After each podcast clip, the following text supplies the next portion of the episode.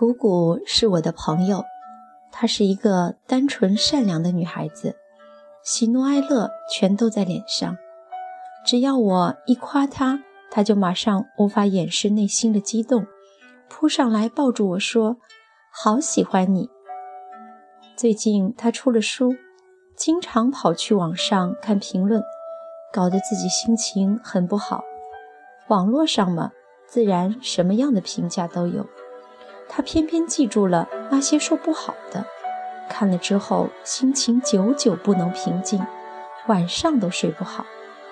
他来找我诉苦，问我是怎么面对那些负面评价的。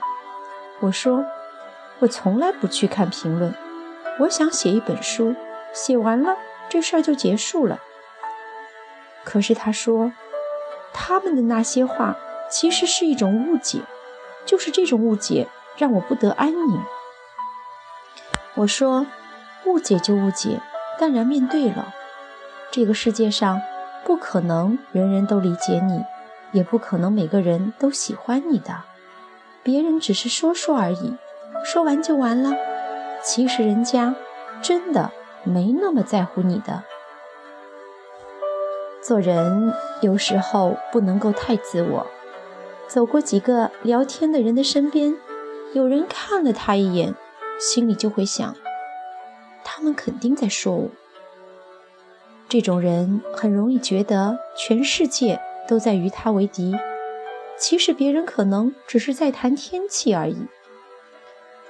那么，怎样才能做到不为人言呢？特别在意别人说什么的人，往往太需要别人的认同感了。如果他人的评价没有达到你的预期，你就会感到痛苦。所以，要降低这种对他人的期待。你能听见和在意到他人的坏话，说明你还是闲。如果你很忙，你就根本无暇顾及这些闲言碎语。让自己忙起来也是一个办法，让自己没空去在意别人说什么。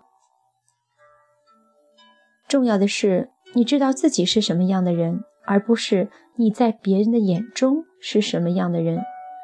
别把自己想得太好了，也许人家说的也有那么一点道理。